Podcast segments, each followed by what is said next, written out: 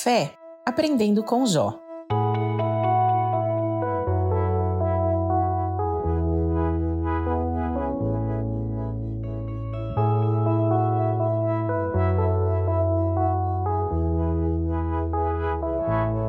Fé. Como pode uma palavra tão pequenininha, pelo menos em português, né, ter um significado e um poder tão grandes? E exigir tanto da nossa humanidade ao mesmo tempo?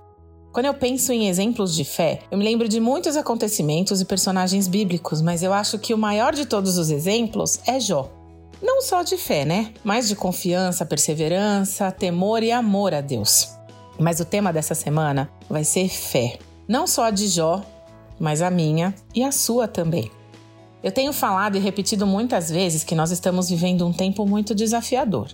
Difícil mesmo. Para a grande maioria da população brasileira, que para a população mundial, tem dias que não dá nem vontade de sair da cama. Talvez você também tenha experimentado esse sentimento muitas manhãs nos últimos tempos.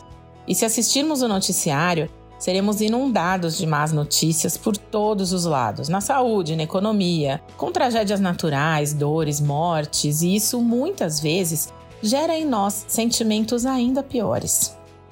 Eu não sei se você tem emprego ou não, se tem comida na mesa, se as suas contas estão em dia, se todos na sua casa estão com saúde, se você tem problemas de relacionamento, eu não sei. E olhando para as circunstâncias, é muito fácil a gente desacreditar enfraquecer a nossa fé e a nossa comunhão com Deus, que é aquele que sabe de tudo, de todos os problemas, dores, sofrimentos e medos que nós temos. Por isso, um dos nossos maiores desafios é lembrar constantemente quem é esse Deus, quem é o Deus a quem servimos ou a quem dizemos servir, que dizemos acreditar e confiar.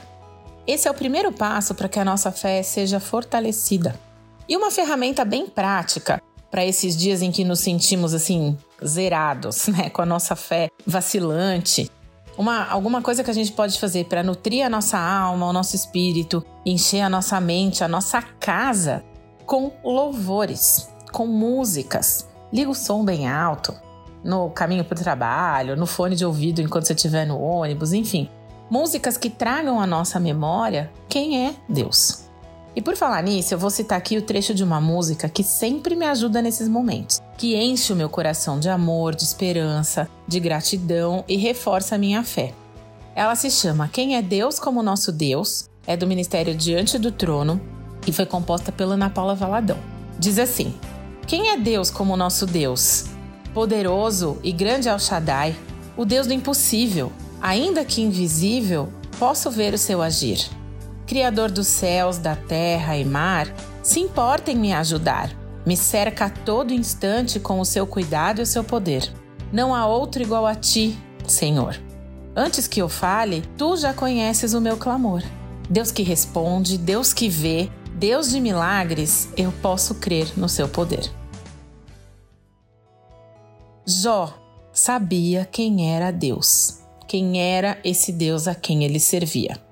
E mesmo passando por inúmeras provações, ele não amaldiçoou o nome do Senhor.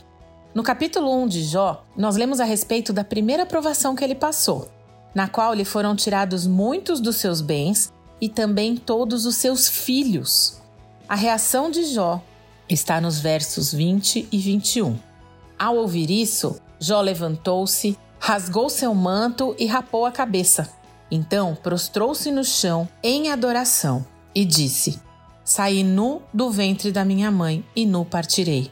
O Senhor deu, o Senhor levou, louvado seja o nome do Senhor.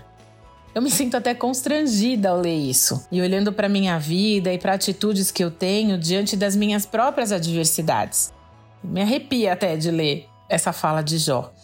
Então, o meu desejo é que ao final dessa semana, dessa série sobre fé, a sua fé e a minha fé tenham sido fortalecidas e aumentadas por meio do exemplo de Jó.